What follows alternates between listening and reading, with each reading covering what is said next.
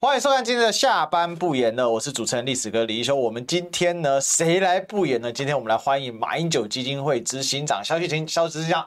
历史哥好，各位朋友大家好。是今天呢，这个请执行长来啊，当然要来聊一下啊，最近啊有一个议题啊，嗯、我想八一五呢，好其实是中战时刻，好日本人叫中战，好、嗯、我们一般叫做二战的结束。是。那但是这两天因为被高虹安呢的案件呢、啊、盖台啊，我想很多大家都没有聊到，其实这里面有很多值得探讨的。那主要是什么？就是。慰安妇的问题啦，好，那最近我看马总统有在关心这个慰安妇的这个事情啊。那我们知道，其实慰安妇我们在台湾是有个铜像的哦，嗯，在台南哦，那时候是那个龙葛，好，龙盖生，谢龙介，对，哎，谢龙介，好，这龙葛去去弄出来的，当时还被绿营强烈抗议，甚至日本人跑来台湾哦，偷偷的要踢一脚，对，很恶劣。他脚比较短，其他 那个是日本极右派的，极右派，对极右派的团体啊。嗯，那这个铜像目前都还在啊。那这个马总统这一次呢，好在八月十四号的时候有到当地，有到台南市啊的慰安妇人权平等促进协会哦。那他这个叫做慰安妇铜像前面来举办这个纪念活动哦。那这个马总统其实有批啊，就是说那个克刚现在啊。刻意不提慰安妇，删除抗日史啊！那身为女性总统却不关心慰安妇啊，真的令人愤怒哦。所以呢，连署要求蔡总统要恢复慰安妇的呃这个名誉，还有补偿法啊，要加速立法，而且呢，日本政府要公开道歉，以及设置慰安妇人权纪念碑啊。那我们请问一下，这个这个萧局长，这这萧执行长这几年哦，这个下来，我们发现蔡政府对慰安妇真的是完全是。讲好听，高情商讲叫处之淡然，低情商讲叫做完全漠视啊，很过分哎。我真的要非常谢谢历史哥哦，能够愿意谈这个问题，因为这个问这个议题哦，老实讲不是很多人，越来越少人关注，特别是在蔡英文政府刻意的淡化之下，其实这个议题已经是真的很少人注意，但是非常重要。我们为什么呢？因为大家想一想，这我们的台籍慰安妇哦，这些。老老老奶奶，他们当时是怎么样的辛苦，就去面对这些情况。那他的权益，我们有没有人帮他争取？那马总统在任内的时候，是每每年都会有这样的一个活动，而且马总统也非常的关注那些慰安妇、老阿嬷他们的这些生活。但是我们很遗憾的是哦，蔡英文总统上任之后，每年都刻意的去淡化。嗯，大家可能还记忆犹新哦。二零一五年蔡英文要选总统的时候，他还出席一个慰安妇的纪录片，当时他还说这是转型正义重要的一步。我有去看见 你，嗯，芦苇之歌，你有看？对，我去看，那个很我看了很动容。嗯，我还揪了我一个学妹一起去看，他也不关心这个议题，我还特别，所以这件事我真的关心很久。结果蔡英文在讲说这是转型正义正义重要的一步之后，他上任之后做了哪些事？他成立一个转型正义的委员会，对，做什么？清查国民党党产。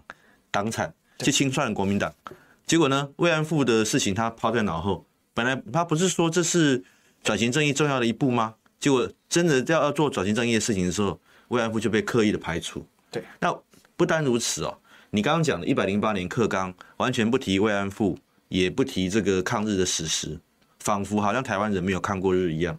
那有一些国中的这个教材历史课本是有提到慰安妇，但是他却强调。部分的慰安妇被迫，那你这个逻辑你知道吗？部分被迫代表说有些人是自愿的，他又刻意的用这种方式去强调说，哎，其实有些人是自愿的，这样的一个伤害啊，是二度伤害。嗯，还有二零二一年那个历史课，二零二一年的外交部的这个预算哦，删除了帮助台籍慰安妇向日本求偿的预算，这个很过分，非常过分。他很贼的是说我没有删除，但他改名字。就是用科目去改变，对，他把那个他那个把那个主题，因为那个主轴里面那个科目里面有一个就是说要对日本来进行求偿，他把这个相关改，他把这个字样就是慰安妇这几个字样删除掉。他说我还是有求偿，问题他有做吗？就没有慰安妇了啊，他把慰安妇三个字删掉了，他根本没有做嘛。是是是，所以我觉得这是鱼目混珠啊。简单讲就是说，我觉得蔡英文政府不知道是基于他们的什么考量啊，不管是意识形态，或者是希望跟日本交好，他们不愿意在慰安妇议题上去去做任何的努力，这是一个基本的事实。嗯、但我们不要忘记了，民进党一向是以所谓的什么人权、性别平权等等妇女权益为这个号召而起而起家的政党，结果事实上到现在发现，最蔑视妇女权益、最蔑视性别平权、最蔑视人权的，就是民进党。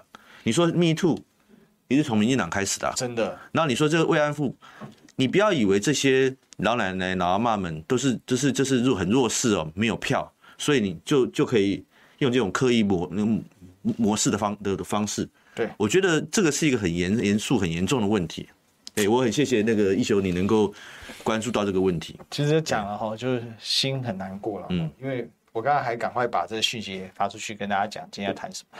因为慰安妇的事情，我从学生时代我就非常关注。嗯，然后慰安妇大家知道，全部都过世了。对，就目前至少我们知道。对，那有一些始终他不愿出来的，那也没办法。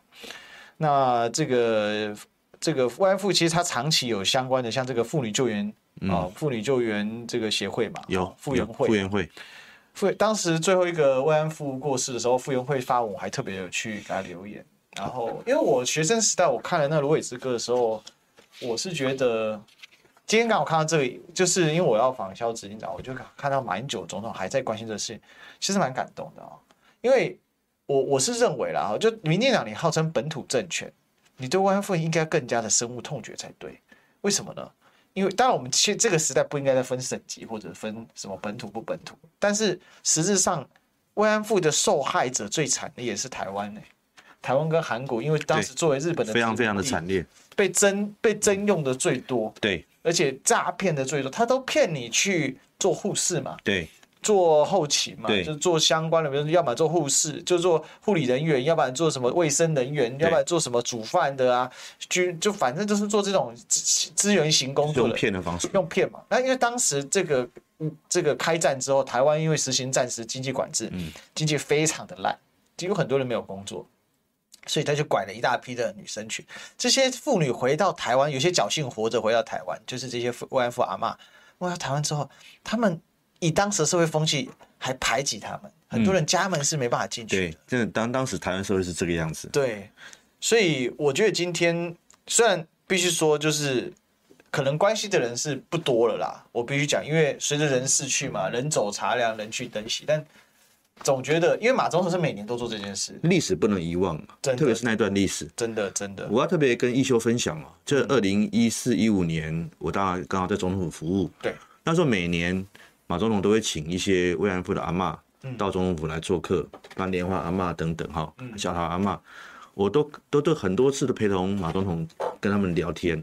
有时候马总统是有时候有有有有一两次是是就是跟他们聊到很深入，我听到他们在小时候就是你刚刚讲的，对，被骗去了。日本人用骗的方式哈，他们那时候年纪轻轻的，就是想要为为这个为家计这个分担嘛，结果就被骗骗上的。走走了，这这个做了这些事情，那可是后来之后，他们的这个这个生活啊，甚至他在他们这个在社会上不能够被接受，这个情况是非常痛苦的。嗯，那这个这个过程是一个很漫长的过程啊，特别是几个阿嬷都都这个这个到到有些到老了都还孑然一身哦。嗯，所以我我我是真的很深刻的觉得说，如果你是以人权起家的一个政党，你怎么可以遗忘这段历史？对，特别是我今天也在在在思考一个问题哦，就是我们我我觉得很讽刺哦，我刚刚讲了，最标榜人权的政党是最蔑视人权的政党，真的。那最最强调所谓的台湾主体性的政党是最没有台湾主体性的政党。一个像蔡英文上任之后的民进党，以前陈水扁可能还有一点的哈，对，蔡英文上任之后的民进党屈从美国，对。对日本的那个很多议题，慰安妇、钓鱼台。丝毫不敢提，就完全没有自己国家的主体性。真的，台湾的主体性完全丧失，可是却欺骗国人说我们现在是台湾第一勇。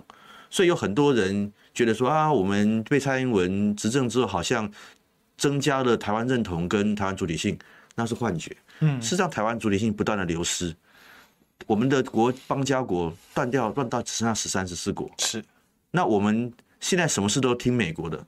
那马英有时候。美国跟日本跟大陆是等距，是交好的关系，那说台湾才有主体性啊。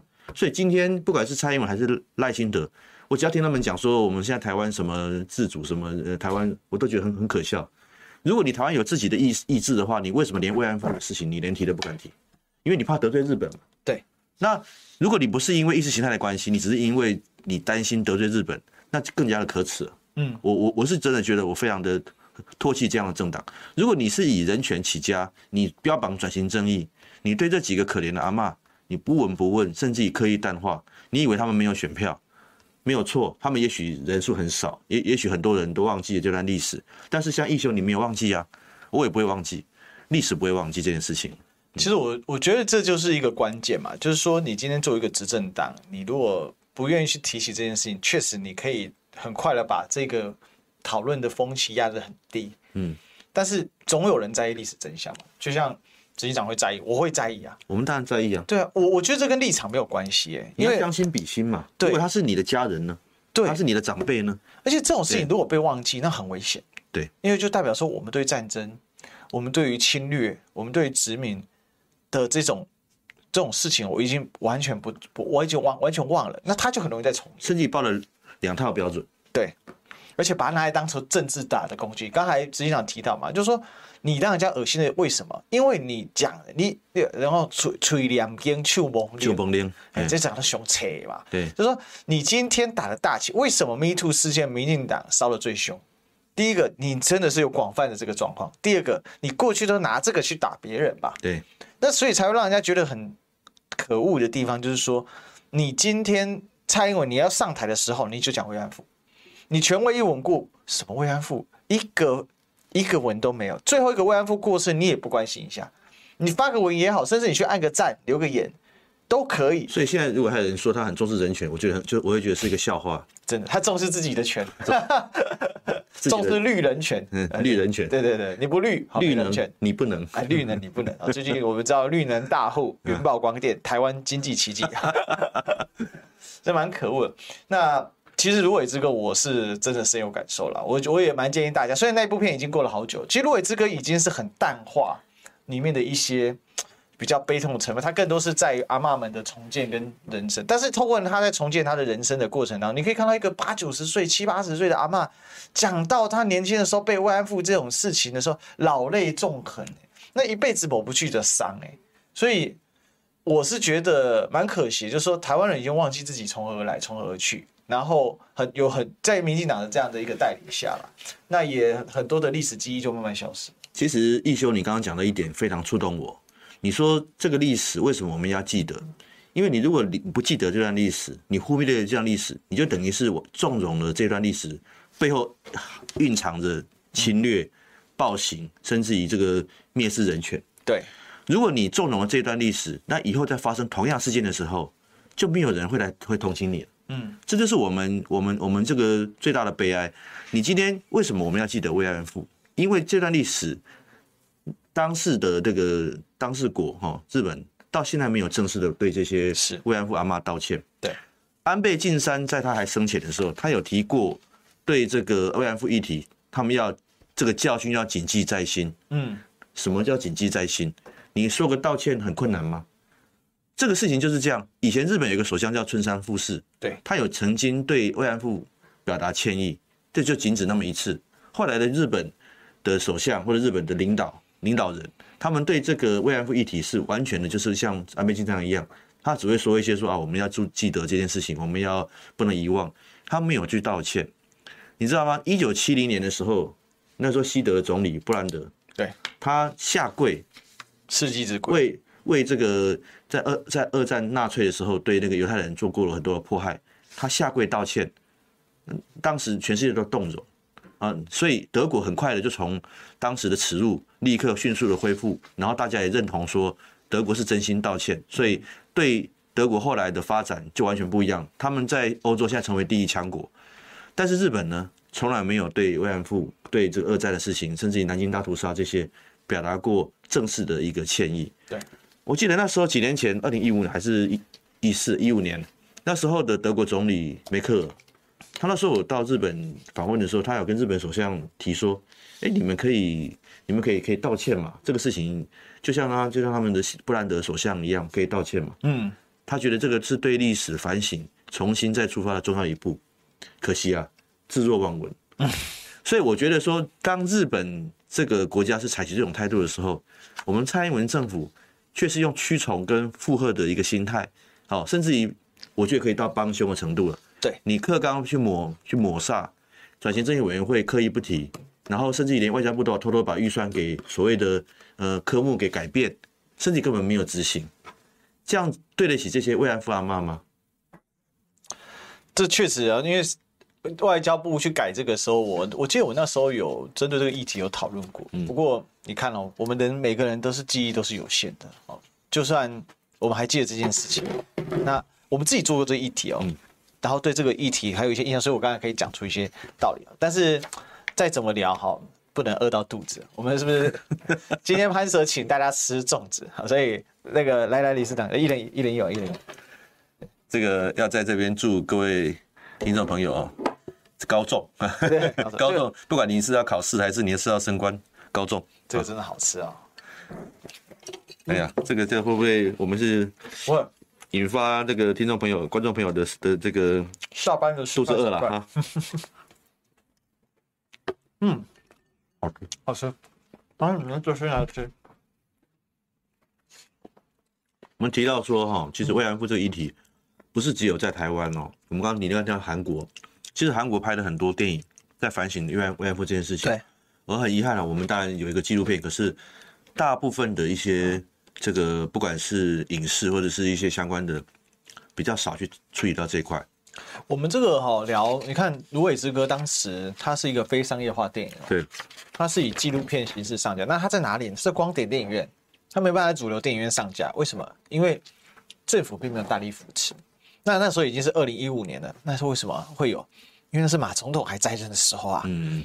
二零一六年以后，谁还敢谈慰安妇这个转型正义？永远转的是残缺的正义，他转的永远是二二八事件以后的正义。比如说这个姚文智，他台北市长没选上，他跑去拍电影。哦，对对对，我我记得我记得。他开了一间那个拓台湾。啊、哦，这个拓台湾的这个名字就是叫拓台湾电影公司嘛，哦，这全名我忘记了，我有收到邀请，我有去参加，嗯，那我就去看他们的，他就拍那个绿岛的女权的受害的，这叫罗摩嘎早搞河，对，那其实你你也被怕这罗摩嘎早搞河，其实你要对历史爱还还原嘛，哦，你要最惨的要真正去还原那个历史，那不是啊，它里面真的有些是共谍，就是可以把共谍，嗯。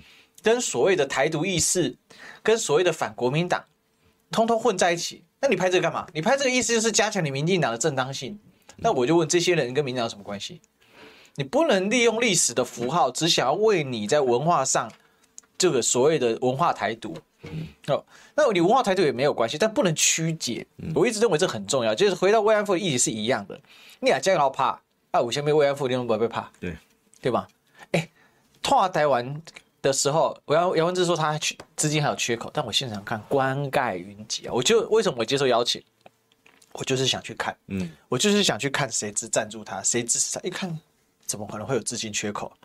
就是这个都是这一些这些企业企业谁不买单？所以姚文智已经不是一线人物，但他他背后所代表的是民进党的力量啊，对，民进党大家来给他站台啊，姚文智老板呢？嗯，前老板现在在当驻日代表，最长顶啊，难怪，所以他难怪不会拍嘛，因为他们是帮助的助了驻日代表嘛。真的啊，我这个很遗憾呐，我是因为这个议题很真的，我还是要再次感谢义修你愿意提哦，因为这个议题一定要谈，为什么？因为你不谈，他就会被遗忘，被遗忘之后，我们的孩子，我们的下一代就不会记得这件事情，不记得这件事情的后果就是他们会美化。过去淡化跟美化过去那段历史，甚至也觉得说，哎，我们没有被侵略啊，我们我们是自愿的啊，我们是不是被迫的啊？这样的一个逻辑跟论述出来啊，你就会造成未来如果再发生类似的事情的时候，就会变成一个循环。对，所以我我我真的觉得民进党实在不应该为了自己的政党利益或者是意识形态去忽略这件事情。你你看那个古有三禁。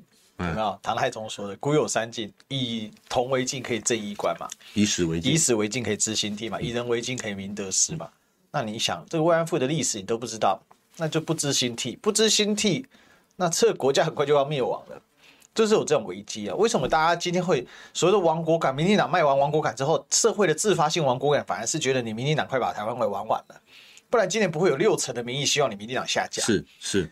只是可惜说，现在在野先先先先成三块吧，所以说现在这郭科侯叫在野三雄，那无法整合，也许民意会压制他们整合，或是怎么样。那我会希望说，这任务真要行行好了哦。你看到民进党这样子搞，这个去淡化这个历史，然后不把教训当教训，甚至把教把敌把这种加害者当成造福者。其实还有一个很有名的案例，也是跟这个慰安妇民进党处理方式一样啊，跟那个荣毛高找回一样啊，就是他都在呃颠倒历史嘛。那个斯卡罗啊，啊，斯卡罗，对对对，我知道。李先德，嗯，李先德是历史大渣男哎、欸，各位，嗯，李先德在日本哦，他其实在美国就娶过老婆了，还生过小孩。然后呢，他是个法裔的嘛，所以他是个法裔美国人，所以他这个他的名字看起来不太像一般的美国人、嗯、啊。那因为美一般美国人喜欢叫什么森啊，Johnson 啊，什么什么很多 Smith 对、嗯，比较英式的气质。他是，但是他却真的是美国人。他到日本的时候当外交官。他还引领日本人来侵略台湾呢、欸，这是很坏的一个事情。因为为什么？因为他当年当厦门总领事馆的时候，他来台湾办这个罗罗罗妹号事件嘛，然后就跟这个所谓斯卡罗，其实就是狼爷十八番社了，是，就是这狼爷十八番社当时就签，其实那也不是一个合约啦，那个合约根本连白纸黑字都没有，就是口头，因为原著里没有文字啊。对对。那现在就我们拍这个剧的时候，把它拍得好伟大，但以前是渣男，为什么？他到日本的时候，日本人。有一个艺妓哦，算是尾生给他生出来小孩，第一件事丢到孤儿院，嗯，完全不管的耶，很夸张哎，这个人就就就是他的品格就这样。然后你把他描写是浪漫的英雄，我就所以人家之前说，历史哥你你怎么不看斯卡罗？我说我作为一个读正史的人哈，抱歉，恕我难以。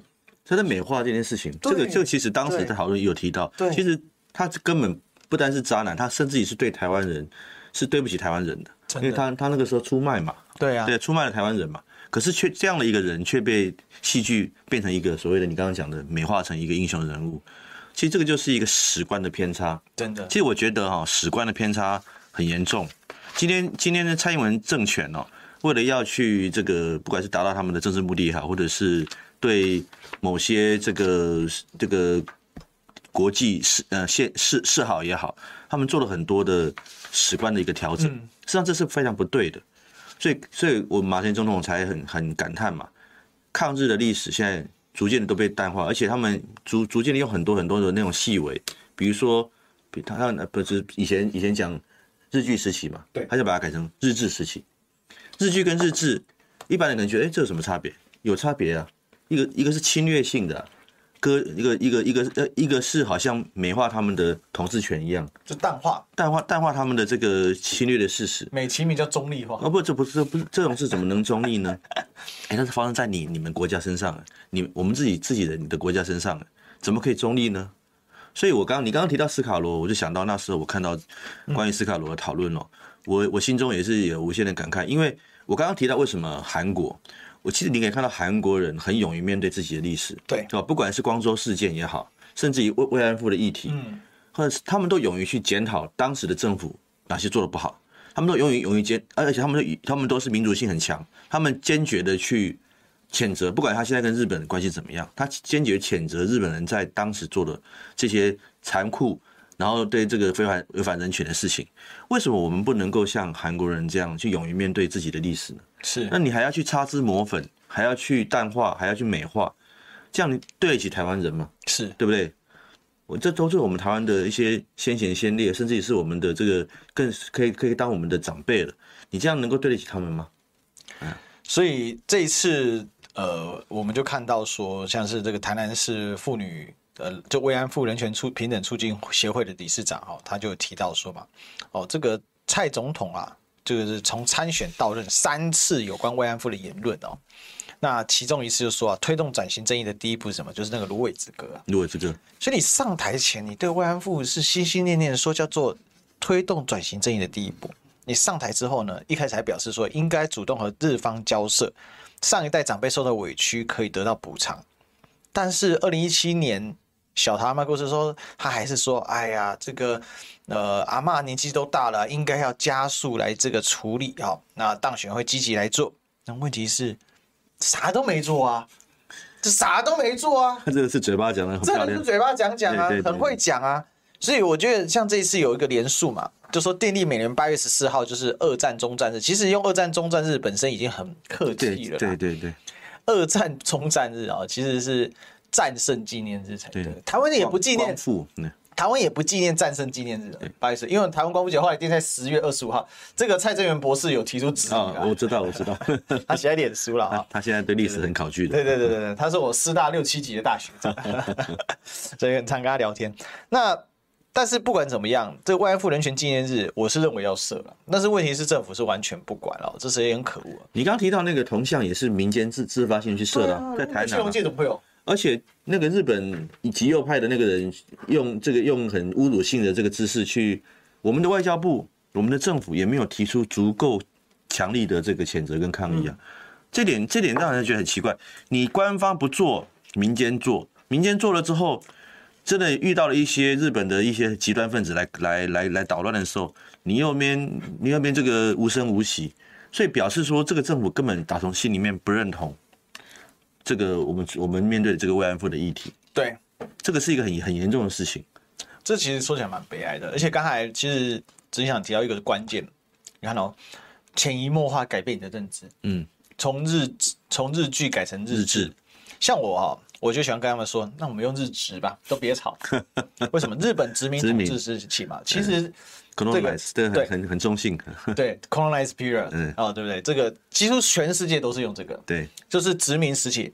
那殖民为什么要把它凸显出来？因为殖民的不正义性是在二战之后全球性的去殖民化运动，对对对，举世都都都都认同的。对，好，甚至用对岸的话语叫做反帝反殖啊，啊，反殖、反帝国主义、反殖民主义嘛。是，那这是全球性的，是。所以二战之后这么多殖民地才一一独立嘛，嗯，然后他们也才会去清除这个所谓殖民的，讲白真的是殖民遗毒啊，因为毒素，对，殖民就是一种掠夺嘛，对，殖民的一个本质是什么？就是不把人当人看，嗯。把你是什么？你是他的财产，所以日本殖民时代台湾，纵使有两趴的人真的是皇民哦，拿到皇民证哦，请问皇民证等于日本国民公民证吗？日本身份证吗？不是哎、欸，所有在台湾的日本人，抱歉，他的户籍都登记在日本，即便是混血儿，叫做弯生嘛。哦，有些在台湾出生叫弯生，有些甚至是台日混血。如果他的爸爸或者他妈妈有登记的话，嗯，即便是抱歉，他的户籍不在台湾，在日本，嗯、为什么？因为他们来台湾就像出差一样，台湾是不会有户籍的。嗯，台湾有户籍是谁？就是台湾的殖民地的属民，你是属于这个日本的。所以其实是有皇民证还是二等的？皇民证还是二等，你你没有办法拿到日本公民啊，你不是日本公民权，你没有办法在日本投票。所以中台湾一整个殖民时代哦，根本台湾议会起义运动就失败嘛。嗯，台湾议会起义运动十七次前后搞了十几年，当时林献堂、蔡后，几乎台湾所有的政治精英，当时的本土精英士绅都投入在里面，没有用，因为还有叛徒啊。嗯，那有些叛徒我就不好说谁了，好像孤家，都是历史哈。对对对对啊，这个当时他算叛徒了啊，他就跑去跟日本人接触，就瓦解这个运动嘛。但是这些东西，我觉得不要判断，判的是我家的啦，但他是不是叛徒，还原历史就知道。哦，那回过头来，日本殖民到底是好还是不好？还原历史就知道。但现在不是我们是一味的美化，泼泼油漆给他，把他擦擦的不亮不亮的。嗯嗯，我觉得这是很可恶了。所以我后来就说，那好，你要中立化，是不是？我告诉你，就是日殖，你日治就是一个怎样？就是这个去怎样去去殖民化，可恶，嗯、对不对？去殖民化才是所谓的转型正义。你去去殖民化怎样？就反其道而行，或者反去殖民化，可恶。哦，所以这种事情就很可恶，所以我说就帮凶嘛，他真的是协助协助，就把这段历史给抹抹杀掉了。对，对，所以当然我知道弯生是很可怜的，尤其混血的很可怜的。弯生他有他的历史的悲剧啊，嗯、但是即便是弯生，只要他住进日本，他不在台湾是没户籍的，所以他只能回日本。为什么？因为日本人他从头到尾就不把台湾当成他日本的一部分嘛，他是把它当成日本所属的殖民地。对，对，我知道。对啊，那心态上是就是这样，你是我的。可能是比比这个 跟跟跟你是我的物品，你是我的这个财产一样的一样的意思。所以所以，之前你还记得以前我们读过对不对？这个公学校跟小学校，嗯，有没有日本人读的就跟你不一样？我知道，对，台北帝国大学百分之八九十的人都是日本人，就一点点一咪咪的人是台湾人。对对啊，就极少数嘛，像李登辉，那李登辉是怎样皇民化家庭，所以他让他进台北帝国大学念书。哦，这个是这样，台北帝国大学当然就是。台湾大学的前身嘛，好，好，这是关于我们这个就是呃慰安妇的事情，我们聊了一下哈。那最近倒是有另外一个事情啊，我想也是跟执行长关注的会很有关联，什么呢？这赖清德接受彭博士的访问啊，他竟然说啊，台湾没有独立路径啊，不需要再另外宣布独立啊。它里面当然条件很多了哦，比如说呢，哈，他说呢，哦，这个台台海议题啊是啊国际性的，所以国际红线就是台湾的红线，也是我的红线。这是我真的很疑问哈，哎，李赖清德不是主张台独金孙吗？那这阵子哦，不仅呢把台独金孙四个字丢掉，他接受郑红仪的专访的时候啊，那他说没有台独金孙啊，我呢是小儿子，我怎么会是金孙？拜托，没有人问你是不是赖家金孙，好不好？我问你赖家金孙在美国，我知道了，但是没有人问你是赖家金。我问你是台独金孙，哎，竟然说没有，我只是政治金童啊，只有政治金童啊，没有民主金孙、台独金孙这种说法。这赖清德最近想干嘛？就是接受彭博社专访，那他说台湾是名为中华民国的主权国家，但是那不是彻底的背叛台独吗？执行长你怎么看这个赖清德现在这个表达？呃，我我我因为以前我在立法院的时候，我认识赖清德副总统、赖清德主席啊，我一向认为他在民进党内还是比较正派的，相对于蔡英文，他比蔡英文正派跟诚实啊，所以我这边这边也是要呼吁我们的赖主席哦，你是不是要好好的说清楚，你到底认同什么？他在二零一七年当行政院长的时候，他公开的说，我是一个务实的态度工作者，嗯，那这个部分他到现在为止，他。不到了美国接受这个专访之后，这个这个部分他是他是要洗掉吗？还是要还是要改变呢？嗯，那这个部分他也他他也没有一个一个一个一个论述的一个转折的交代。还有，如果你是这样的话，你现在变成这样论述，你是不是要把民进党的台台独党纲给给给冻结呢？给终甚至于终止呢？还有赖清德在当台南市长的时候，他有访问这个中国大陆的时候，他提出了很多的论述，根本就是。跟蓝营很像嘛，不要以合作代替对抗啊，也说他是亲中爱台，哎，亲那个国民党讲亲中，你就说你们民进党就说是舔共，啊、这一点跟马英九总统受害最深。啊、那耐心的讲亲中，为什么民进党都都都都挡都挡掉？所以我的意思是说，我觉得赖赖主席不能够因为这样的一个专访啊，就就就是就就想说啊。台湾人都可以完全的，就是接受他讲讲这些东西，因为他这个论述的转折在哪里？还有，他他他其实我依循蔡英文的嘛，他讲说这个中华民国跟中华人民共和国互不隶属，这是违反中华民国宪法的，因为我们我们中华民国宪法规定哦，大陆跟我们的关系不是两个国家，所以今天如果你赖清德要延续两国论，你是不是要讲的讲的讲的更清楚一点？你是不是应该公开出来宣誓说，对，我认为中华民国宪法的规定我不认同，我现在要推动的是两国论，那你是不是要出来讲清楚？所以我，我我的意思是说，不能够因为你几个媒体专访，好像云淡风轻过去了，这才是考验的开始。事实上，我们现在想要参选总统的人之中，最遵守中华民国宪法的，就是国民党的侯友宜市长，因为他提出了。基于中华民国宪法的九二共识，他也遵循他说遵循做中华民国宪法的规定。你赖清德主席，你有没有？我刚刚提过提过了嘛？其实他只要回来回答一个问题，媒体应该问他：那请问你，请问赖副总统，请问台湾跟大陆是什么关系？嗯，是是不是得是两个国家关系吗？还是还是在宪法中华民国宪法底下不是两个国家的关系？这个必须要讲清楚。所以我，我我我的结论是说，我认为这个访问只是一个开始。嗯，回来台湾之后，他要面对更多的提问，而且他要讲清楚。第一个，我刚刚提过的，到底台湾跟大陆什么关系？第二个，如果他能当选，我我们我们当然认为，我们国民党当选才是对台湾的老百姓没有没有接老师电话的压力。我们我我国民党当选才是最能保障台湾人权益的，这个我要先声明。嗯，如果赖清德要说明，他如果有有机会当选，他要怎么处理两岸关系？对，哎，不是你今天今天讲一个说啊，我们不会反攻大陆，嗯，这个是这个这个讲讲起来的话，是一个不负责任的一一个玩笑话了。你今天要告诉大家，你要怎么处理两岸关系？是啊，对，而且苏贞昌还呛过蒋万安啊，你主护。答应要反攻大陆，你你也没有做到，学得很像。他他郭子乾，自自从他辞职之后，我少了很多乐趣，瞬间少了很多工作机会。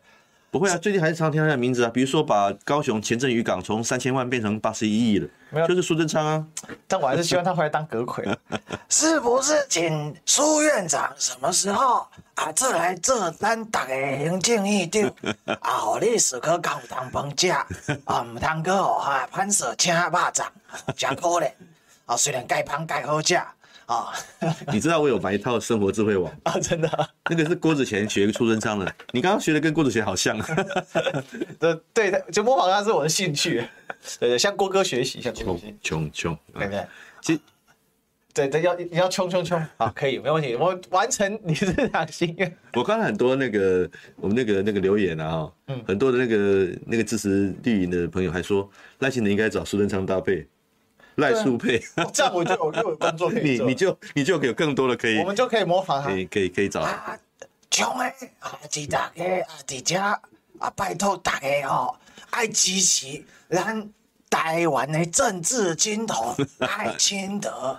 唔是金孙哦，哦，所以啊，咱哦爱继续为台湾来拍拼。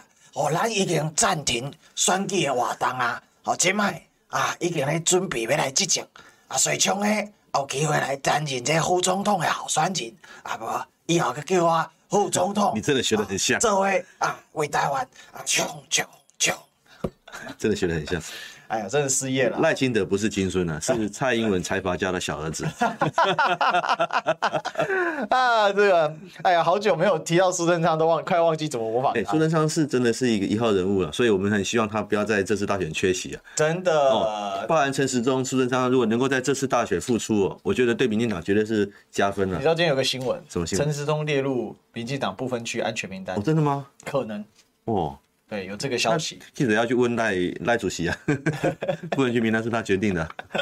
你因为看到历史哥失业，不要再看到冲冲冲，没礼貌。你再这样讲，啊，文件给我拿来。哦，可以了，可以了。还有还有扫把，还有扫把。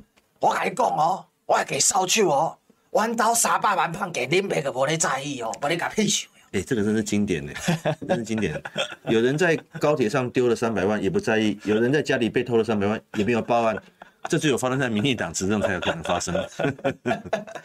好了，这个不过回来话话说回来，这个赖清德这一阵子的表达真的很怪哎、欸，执行长，因为我觉得很奇怪是，就像你刚才讲的，我们以前会觉得说，季介龙阿爹啊，对不？带多金孙哦，吴根奇，你看到、哦、他也曾经讲过。哦，他曾经在当行政院长二零一七的时候说什么？当着立法院讲哦，质询的时候，我是主张台湾独立的政治工作者，不管到哪个职务都不会改变。哎，台湾独立的政治工作者突然说台湾没有独立路径了，所以已经变中华民国独立。哎，你这不是唬人吗？台独不是中华民国哎。他们以前讲的是法理台独，要证明制宪呢，所以是欺骗嘛。那辜宽敏不就从坟头要跳起来了，气死了。哎、欸，所以啊，这我要讲啊，赖清德主席、赖清德副总统，虽然我不认同他的这个国家路线的主张，但是我们从从以前到现在一直尊敬他，还算是一个诚实的政治人物、正派的政治人物。为什么到这个时候他会变成这样子呢？这是转弯嘛。嗯，那他他这样子，他的理念有还有在坚持吗？那我们怎么相信他？如果有机会执政，他会再坚持他过去过去的承诺？这是个问题。还有你刚刚讲的，我也看到一些新闻报道，有一些台独大佬就说啊，我们先忍耐一下，让他先选上再说。政治可以这样玩吗？你可以你可以用这种骗的方式去去去去取得大位吗？那你的群众就不会相信你啊，因为你可以为了要选举，为了要获胜，然后你告诉大家说我们要台独，那你坚持在哪里？对，所以到底是要不要台独嘛？等等你刚刚还说哇台独，那不跟放羊孩子一样？那就是一个欺骗。我就说，如果如果你今天你你那那你是如果这样子，我们就可以逼他讲清楚，你是不是要把台独党纲冻结？好，你是不是你既然今天美国人对你施压了嘛，那你是不是要回来就说好，我决定继续走我的这个所谓的和平保台的路线？那我现在把台独党纲冻结，我们现在以后开始不要讲讲台台台湾，我们讲中华民国。那你有你有那你有？可是赖清德从来没有说过他遵让他遵守中华民国宪法，嗯，这个是我有观察到的。他其实尽量避谈中华民国宪法，他尽量避谈中华民国四个字。哎，这这前有那个郭正亮亮哥说的，对啊，但他他这是到美国去特别讲了。那既然讲了，我们就可以再继续追问了。嗯，那你是不是在接受中华民国宪法的一中框架？对，这就是一个问题啊。如果不接受，那你的这个论述如何自圆其说？他这个关键就是在于说，他特意的去起，其实我觉得他是。为了要选上，他什么都不顾了，不管不顾了。那这这这这完这完全就是他不是很稳吗？奇怪，不是没有那么稳稳吗？没有那么稳啊，因为他的这个里面的天花板是在三十五趴到三三十八趴嘛，嗯。那这个东西，你刚刚也讲到重点啊，有百分之六十的国人希望下架民进党，是啊，有百分之六十人不能再忍受民进党的贪污腐化以及这个弄权嘛，所以有这样的民意基础，其实赖清德应该是会心里面不是很安稳，因为他怎么知道这个到最后的选举形势会变成怎么样？所以他今天要你刚刚讲的要朝中间靠拢，我没有意见，但是你要朝中间靠拢，你必须要把你过去的政主张跟承诺。拿出来讲，你到底要怎么样？务实态度工作者，你是不是要抛弃？要抛弃不是嘴巴讲讲，你必须要有实质的动作。所以我刚刚讲，呼吁你冻结民进党的态度党纲。你现在是党主席嘛？你要不要冻结，甚至于废除？这个如果没有做，谁会相信你？对啊，好啊，你你你你你台独不谈，那你你要做啊？你要你你今天说你你不要再走台独了，因为台独的路径没有存在了，那你就要把台独党纲冻结掉了啊，那你就把它换成中华民国党纲啊？有没有没有做啊？所以我我一直在讲，民进党是借壳上市啊，借中华民国的壳上台独的这个躯体。是，如果你要现在变成变本加厉哦，直接直接大大大说台湾就台独就是中华民国，这个这个论述是不能被一般人接受的。特别是你要照中华民国宪法宣誓的的人，你现在你也宣誓过一次当副总统了。对，请问你，如果你有机会执政，你要怎么处理中华民国宪法跟两岸关系？我很想当着面问他说：“请问中华民国国父是谁？”对啊，那请问中华民国国歌“山川壮丽”物这个“山川山川壮丽”啊，中华民国国旗歌“山川壮丽”是指哪里？我讲李登辉，他怎么会讲？对啊，玉山。对，你知道吗？以前我读书的时候，我我们师大的历史系其实很绿，嗯，然后我们老师就第一堂课就对，其实以前不那么绿，但不知道为什么我读书的时候已经变很绿了，嗯，老师就发单子，天哪，请问我国最高峰哪里？那就白木写圣母峰。被老师挑出来，挑出来念。我国最高峰是玉山，我国最长河是浊水溪。嗯，那那那老师根本不够格哎，那个不适任吧？那是台独教授啊，那台、哦、台独教授就这样，不是人，他他不会告诉你真，他他就他就刁你。哦，竟然还有人，我国最高峰是圣母峰。哦，你不大家不觉得很好笑吗？这样，你那你可以念中华民国宪法给他听吗？中华民国宪法领土还基于中中国大陆啊。因为是实质上，我们的宪法就一国两区嘛。你可以说我国现有行政区域，对，或者说现有现有治权，对，治权基于范围，对，基于范围内最高峰，那大 OK 啊。其实这个就是长期给你搞混沌。那这个会有一个危险，就是说，当赖清德他开始用这种方式，他其实他就是在框嘛，嗯，他并没有面对。其实刚才执行长讲的非常好，那你过去你要不要解释嘛？你道歉呢？你如果要修正，你就道歉，你对台独道歉，嗯。你对台独道歉，你拥抱中间，那我 OK。那他说啊，那台独我他对台独要不要道歉？台独想被 PUA 怎么样？你又不支持台独，你那边说什么讲？那你要你要跟我们讲啊，因为过去你也欺骗我们了、啊，你欺骗不是只有台独哎、欸，你只是你只是告诉大家是假台独，那那你要道歉啊？那政治人物这么好当哦哇，那哎、欸、不止道歉，他还有实质的实实际的行动，代表说他现在转向。对啊，所以我刚刚讲他处理民进党的台独党纲。对啊，如果他不处理，代表他这个只是讲假的。嗯，玩假的，哎，所以，我我其实我觉得让人家觉得很失望，就是说，本来就赖清德是一个理念上比较坚持的人，而且他当行政院长都还敢这样公开的其实虽然完完全不认同，不过我也很佩服，居然敢这样讲出来。嗯，但是事实上事实证明，为为了选举，为了为了为了权力，他还是说了。对，所以他所谓的务实台，所以他最近一系列表达就很鸟嘛。所以我刚才不是讲到说。你说你是台独金孙，但结果不是台独金孙，你你说你是李家的小孩子，所以不是，他就用这一种话术，我觉得很可恶，是在这边呢。那另外呢，哈，这个彭博的主持人还有问到，他说，台湾人民追求正式独立哦，讲很清楚，叫 formal independence，追求正式独立吗？你呢？那些人说，他所谓的务实是指根据事实，指的是台湾已经是主权独立的国家，名称为中华民国，不是中华人民共和国的部分啊。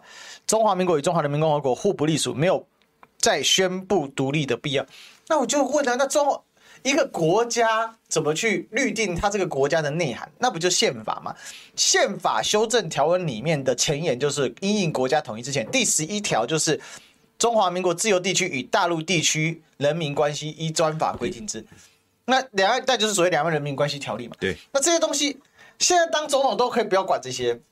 我当做我没看到，那我也不用回答，我就是这样讲了。Over。我说他是欺负台湾人哦，就很善良啊。其实台湾人，呃，就是不跟他计较。但是他要执政的人，他想要执政的人，他要必须要去回答宪法的问题。你刚刚提到了嘛，宪法的架构现在还是这个样子，没有改。那你是不是要推动推动修宪？如果他没有推动修宪，你你那那台湾跟这个台湾跟所谓的大陆的关系，他要怎么去处理？这就是一个问题啊。所以不是你今天嘴巴讲的很好听，说啊，我现在我现在采取这样的立场，没有独立路径，啊，不会不用宣布独立，这个就可以混过去了，绝对没有办法。而且说实话，我我自己判断啊，美国人也不见得非常相信他。我说美国人的依赖论不是。不是只不是只是讲一讲而已，他透过《金融时报》发了两篇很直接的打，嗯，打到这个赖，还有今天那个他上了彭博的封面，你记不记得那个封面看起来很漂亮，对不对？但他下面有个问问句哦，叫做它可以保持和平吗？所以 Can he peace？哎，可是 keep peace 啊？可是绿媒虽说这个美国媒体对赖清德专访高度重视。认为赖清德有保护和平的能力，但封面下面是用直直一句哦，他可以维持和平吗？绿媒解释是反问句，这是疑问句。其实这个问题，这个其实我我我要讲是说，老美不会那么轻易的就就这样就就就让他就觉得说他是这样的，嗯，所以我觉得还是在观察期。那我们当然我们当然也也不用说一定要很在乎说美国政府对我们的态度了，但是我们我反过来，赖主席回来台湾之后。我们台湾人就要问他：你有能力维持和平吗？这不是美国人问对你的问题哦，是我们台湾人要我要问你的问题。你用什么方法维持和平？不是口号哦，你要告诉我实质的方法。嗯，你要不要去维维持 ECFA？那你要不要跟中国大陆谈判？那如何谈判？你不你不支持九二共识，你要用什么方法跟他们重启重启谈判？你要用什么方法保证你跟大陆之间不会兵凶战危？不会像蔡英文这样把台湾推向险境，每一个都是扎扎实实的问题。所以我觉得，如果是未来哦，有机会进到这个总统大选辩论呢，我希望我们的媒体能够公开的问赖清德这些问题。你有办，你有什么方法做到？你嘴嘴巴讲的很漂亮嘛？我我我我可以维，我可以和平，我可以要跟他们当什么兄弟之邦。好，你要怎么做？今天不是美国人。的对你的疑问呢，是台湾人对你的疑问呢？你要怎么做？今天侯友谊他已经讲得很清楚了，他上任之后，他可以立刻重启谈判，因为他有他他有跟大陆有一个共同政治基础，就是基于中华民国宪法的九二共识。那这个这个这个这个大陆是接受的。那你呢？你你赖清德如果要跟大陆接触跟谈判，你的利基是什么？这个问题他要回答。不能够用这些空空泛的话口号就给混过去啊，对不对？我觉得现在比较麻烦，就是现代的政治真的是已经到了可以随便空口白话，这个逢山开河的概念，对不对？逢山开河，对，遇到山哦，我就讲的怎样，讲的这一条河，我就给它冲过去了。反正我不在乎，就是说你有山吗？他说就唬烂嘛，对不对？那我觉得问题就在这里，就是说，比如说刚才其实执行长提到说，那两岸到底什么关系？其实就宪法来说，应该是这个一国两区。还有问题就是赖清德一直没有回答问题，就是台湾跟中国是什么关系？对，他他中国就是中华民国嘛，哈，他一直讲台湾是个主权独立的国家，现在名字叫中华民国。这个马前总统常常引用了哈，他说这句话就是想要讲说张三是一个品学兼优的好学生，他的名字叫李四，你不觉得很好笑吗？台湾跟中华民国的关系是你赖清德这样可以随便乱用的吗？正确的答案应该是马英九跟侯友宜都讲过的，中华民国是我们的国家，台湾是我们的家园。那我那我我我也曾经用根据宪法来做一个做一个延伸啊，嗯，台湾是中华民国的一部分，对，中华民国的主权呃包含的还包含中国大陆，但是治权只给予台澎金马，嗯，所以台湾跟中国大陆中中国中华民国的关系应该是这个样子。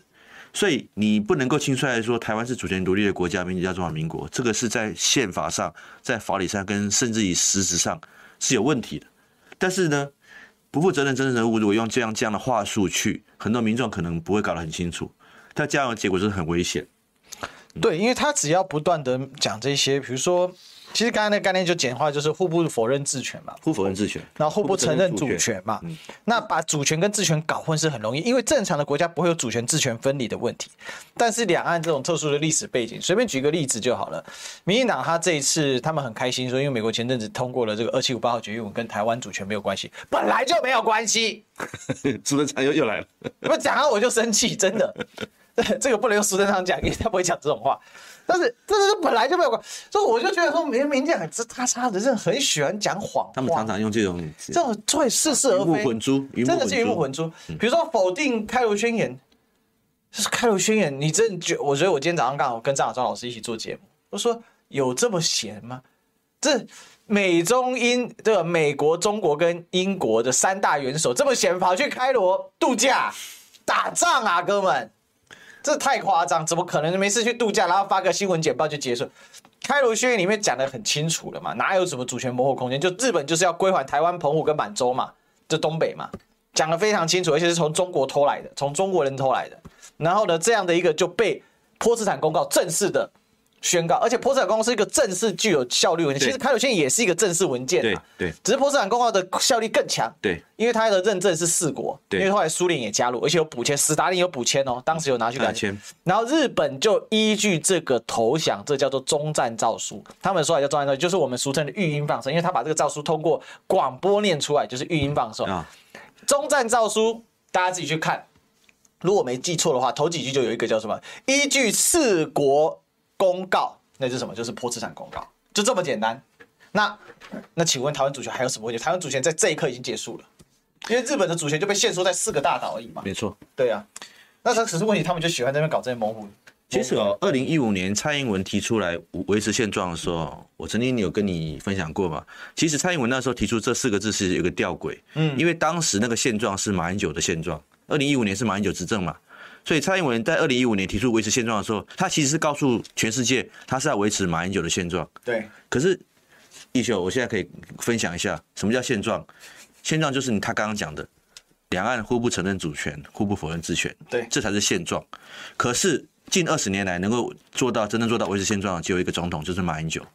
陈水扁跟蔡英文都没有能力做到维持现状。所以我不相信，现在赖清德要继承蔡英文的话术。讲维持现状，我我不认为他做得到。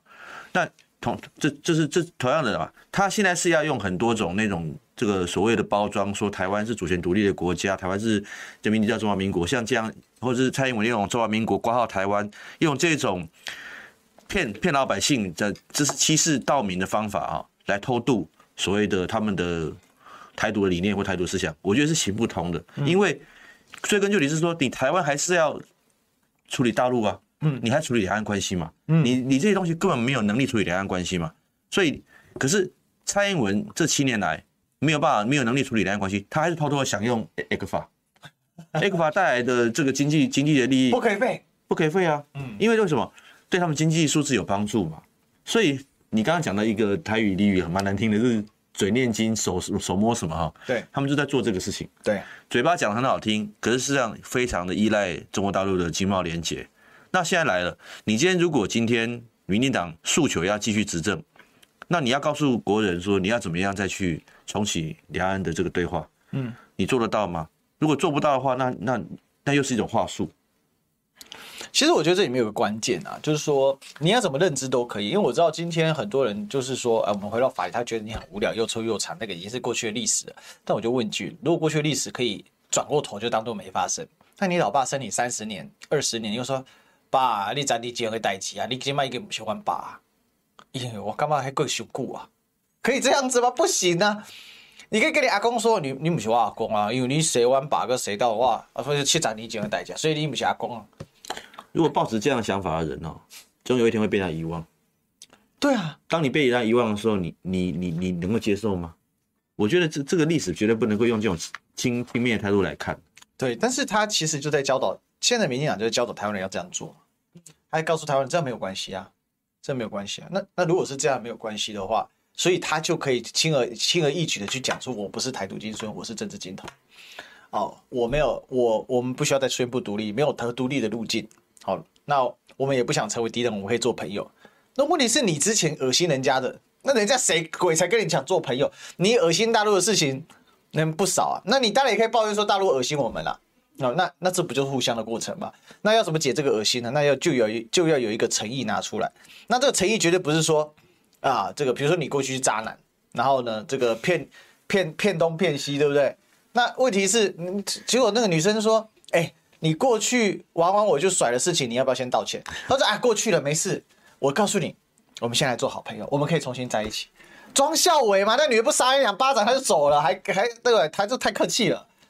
所以我说赖清德在美国讲这些话啊，绝对不是轻舟已过万重山。嗯，相反的，才是他要面对问题的开始。嗯，就像一休讲的，没有那么简单呐。你不要以为说啊，过去的事情我们都算了，我们从头再来。嗯，抱歉了，你过你你凡走过必留下痕迹，特别是像这样的事情，像两岸的这样的事情，或像这个这这这国家路线的问题，不是你嘴巴讲一讲就就过。我我刚刚讲了，如果你今天要有这么这么大的转弯。你不单是要跟国人解释，嗯，你过去的转折，还有过去的承诺是不是有效？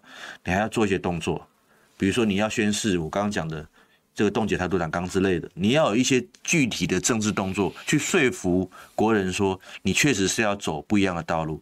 如果没有，那你只是一种话术而已。那不要讲国人了哈。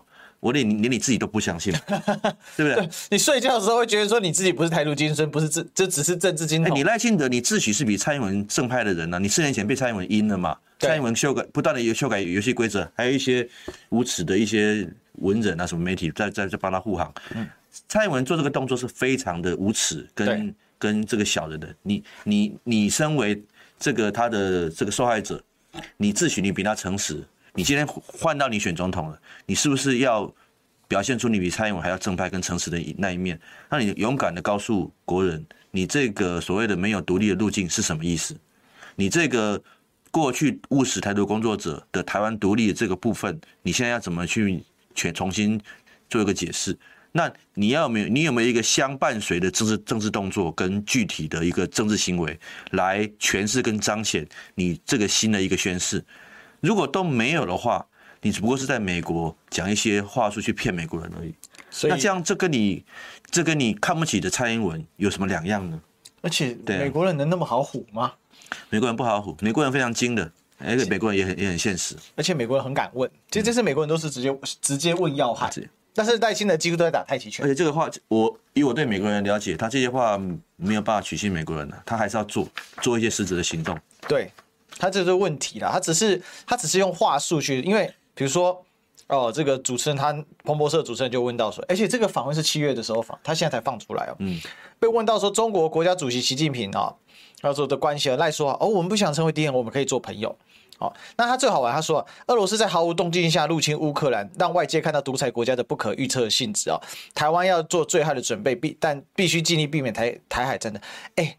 这句话讲出来就代表什么？你赖清德一点一点国际常识都没有哎！俄乌的问题从二零一四年克里米亚危机就开始，零八年对，二零零八年对了哈，零零八年的克里米亚哎，不，一四年。我说已经搞一对一四年危危机啊，对，突然秀逗了啊，二零一四年就危机，已经搞八年了，到今年就是所以，其实我我在这个专访里面，我所感觉到是。赖清德其实对于国际事务他是真不懂，对，这点也让人很担心。他讲这个话是真的不？他真的就看绿媒，然后就下标就是俄罗斯无端入侵乌克兰，俄罗斯入侵乌克兰绝对是错的，他去动克里米亚也是错的。但是你不能都不搞清楚那个国际前甚至前提，然后讲出这种话，我很担心说这个这个所谓的副总统，他根本连做副总统的格局都没到，更遑论选总统。但是靠着在野分裂，然后就上了，这我很担心的。不会不会啊，是选举还还很久，还很久哈。我们不要这么下定论。我对侯友宜还是很有坚强。但是我们回到前面那一 part，那我就想问说，以你，因为您长期跟在马总统身边嘛，是，那你观察，就马总统对国际事务是非常熟悉，是赖清德这种讲话的方式，在马总统身上会发生吗？绝对不可能。而且我还我还是要讲哦，他这些话，美国人甚至于国际是是不可能真的接受的。嗯，因为。讲白了了，美国人想要的很简单嘛，他们不希望台湾跟大陆走太近，他但他们绝对不希望随便被拖入跟中国大陆的冲突。对，那你赖清德，你刚刚念的那段话就很有问题。好，说台湾要做最坏的状况准备，要要尽力的避免台海战争。这句话是什么意思？最坏状况的准备是什么？你当他讲，就想把状况到最坏。他已经讲说他要走入白宫嘛，要要现在说最坏状况，所以美国人的依赖论就从这边来了。你没有经过我同意，你就要把我拖拖下水。美国自认为是台湾的老大嘛？对，你你根本没有跟我商量啊，你随便就把我拖拖下水，那这是美国人不能容忍的。所以我我是觉得说。赖清德在美国在彭博这个专访只是一个开始，他后来要面对的还很多，绝对不是轻舟已过万重山，绝对不是这个样子。所以，其实这个专访完，他本来是想提升他的这个国际的那种视野，但是疑问更多。你刚刚讲的嘛，对俄乌战争的理解居然是这么的浅薄。对呀、啊，我看我，哎，他是心头可看太多了吗？而且。台湾跟乌克兰是不等等同并论的，嗯，大陆也不是俄罗斯，你怎么可以随便把俄乌战争套用在两岸关系身上面呢？是啊，你这个思维是什么思维？你这个东西，如果一个现在当副总统的人，我不知道蔡英文是不是都都不让他参加国安会议了？如果在副总统之前真的是，对，如果当副总统有这样的理解跟认知，让人对很担心呢，因为表示你对国际判断是错误的。对，那你如果把它拿来用两岸关系身上。你是会发生误判的？是你对大陆、对美国是不是会有误判呢？你相信美国人一定会做什么事，结果后来没有；你认为大陆一定不会怎么样，结果后来怎么样？这些事情都是一个考验，所以我才说赖清德回来要面对的问题太多了。他绝对不是在美国讲一讲、拍拍屁股回来就哦继继续继继续能够高枕无忧，绝对不是。而且我认为在野党应该要提出更多的质疑。我我我认为是哦，我我我诚心的希望在野党的几个主要候选人应该都要对这件事提出更高的质疑，因为赖清德说要为最坏的状况做准备，可是当然我们都会说啊，我们要做最坏的最充足的准备，那那应对呢这个极可能状况，然后希望求到最好的结果，这种话可以讲，但问题是人家问你的前提是，那这个跟习近平的问题，其实讲白就是两岸问题，那你的意思是说可能会发生最坏的状况吗？你应该倒过来说，我们应该。极力避免最坏的状况，这不应该讲。但我们应该做出充足的准备。对对。但他把话给倒过来讲，就是意思就暗示说，我们可能会有最坏的。所以让人担心他的经验的不足在就在这里。是哦，这个一字之差，好差之千里。他又想跟习近平吃饭，所以这个也是有点前后嘛，就错乱了。你又想跟他吃饭，你又觉得会有要要为最坏的情况做做准备，那你到底在讲什么？那是政治渣男嘛，对不对？每天晚上在后面臭骂人家。你就 我就说你赖清德有没有能力嘛？你绿媒停止骂习近平三个月有没有可能？你就停骂中国三个月就好，你有没有可能做到？你如果对中国大陆你没办法停放三个月，你的恶意每天都透过 YouTube，每个透过网络，你现在当他对他是瞎子、聋子还是白痴？其实我像我读历史的人哦，我告我真的很想讲，因为历史上总会有人很自负啦。资本就是他天下无敌，他天纵英才。告诉我，告诉你，历史上如过江之情，聪明的人永远都有。而且你想过的点子，搞不好一百年前、一千年前就有人想过。所以赖清德他总让我感觉到，就是他真的好自负。他觉得他最聪明，他最天才，他讲的话超越人家，所以他今天这样唬过去，人家就相信了。我我很不可思议，他作为一个总统如此轻浮。哎，作为一个总统候选人，我的提醒是说，赖主席回来之后应该要做更多功课。两岸跟国际真正的国际情势跟两岸的情势，他可能要必须做更多的功课，不然的话，他连选举的过程之中，我都很很担心他会再继续讲出这种会让台湾更走上更危险境地的话。是。好，那我们今天时间过很快哦，我们今天时间差不多。那最后呢，还是要请大家帮我们多按赞分享。然后有一个事情要麻麻烦大家，就是说啊，这个呃每周三的下午五点啊，记得要准时收看。我知道这个是下班时间了哈，但是因为这叫下班不演了，所以如果你下班时间呢搭捷运啊或什么，记得准时点开出来。那我们下一周呢是侯汉廷，好，那我们就隔周是侯汉廷。那另外一个一周呢，我会邀请不同的来宾哦。那我会常常邀萧理事长来跟我们聊一聊哈，这。今天聊一聊很畅快啊！谢谢谢谢。讲到赖清德，大家都有火啊？为什么？因为作为一个只有三成五支持度的这个总统候选人，就一副俨然他已经要当选的样子啊！讲那个什么，我放我暂停竞选啊，然后呢，来这个为执政做准备，这是如此傲慢，这是简直不可思议。但傲慢也就算了，你有才能，我就服你。但问题是你又没有才能，还用说谎的。今天不是不让你搞台独，而是你用一个谎言来搞台独，付出代价是台湾人民。那你拍拍屁股去找你的美国金孙。搞什么鬼？这是我认为认为谁都不能接受了哈。当然在野党也要加油了，就像这个萧理事长，因为这个国民党他回来之后要面对更多质疑，所以所以这是我我我也建议这个国民党哦，在野党哦，要要回来之后，要立刻去对赖主席这些这些言论提出质疑。马总统会开炮吗？我我我相信也很多人会在他面前先开炮了。你期待马总统开炮一下哈，只是增加我们的多一点谈资。好了，那我们今天下半部演呢就聊到这里了。那如果看不过瘾的话呢，记得也可以搜寻历史哥的频道哈。那我们就下周三的下午五点啊，我们再再跟大家继续聊喽。那我们就下周下半部演见。那历史哥晚上还有节目，晚上八点好，记得可以收看好，到我的频道去。拜拜，拜拜。